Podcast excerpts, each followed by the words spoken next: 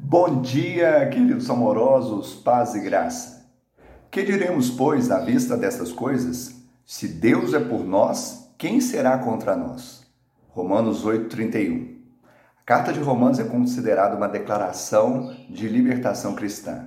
Nós sabemos que aqui há a filiação em Cristo, as provas do amor e da graça de Deus sobre nós, e exatamente com uma pergunta, uma retórica, Paulo ele diz: Quem será contra nós? Deus é por nós, Deus não está irado conosco. Ele nos abençoou através de Cristo e através de Cristo ele tirou toda a condenação que estava sobre nós.